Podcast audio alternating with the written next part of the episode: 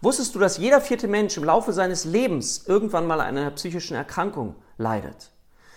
Wusstest du, dass Depression ungefähr 300 Millionen Menschen betrifft. Das sind 4,4 Prozent der Weltbevölkerung. Und wie fühlt sich so eine Depression an? Was zeigen Menschen, Betroffene für Symptome? Antriebslosigkeit, ich komme nicht mehr aus dem Bett, Hoffnungslosigkeit, Traurigkeit, Verzweiflung, Erschöpftheit. Sie sind teilweise kaum in der Lage, ihren Alltag zu bewältigen. Die Libido geht verloren. Ich kann möglicherweise nicht mehr schlafen. Ich verliere an Gewicht. Ich verliere Appetit. Manchmal kann es sogar dazu kommen, bei leichteren Formen, ich nehme zu und habe vermehrten Appetit.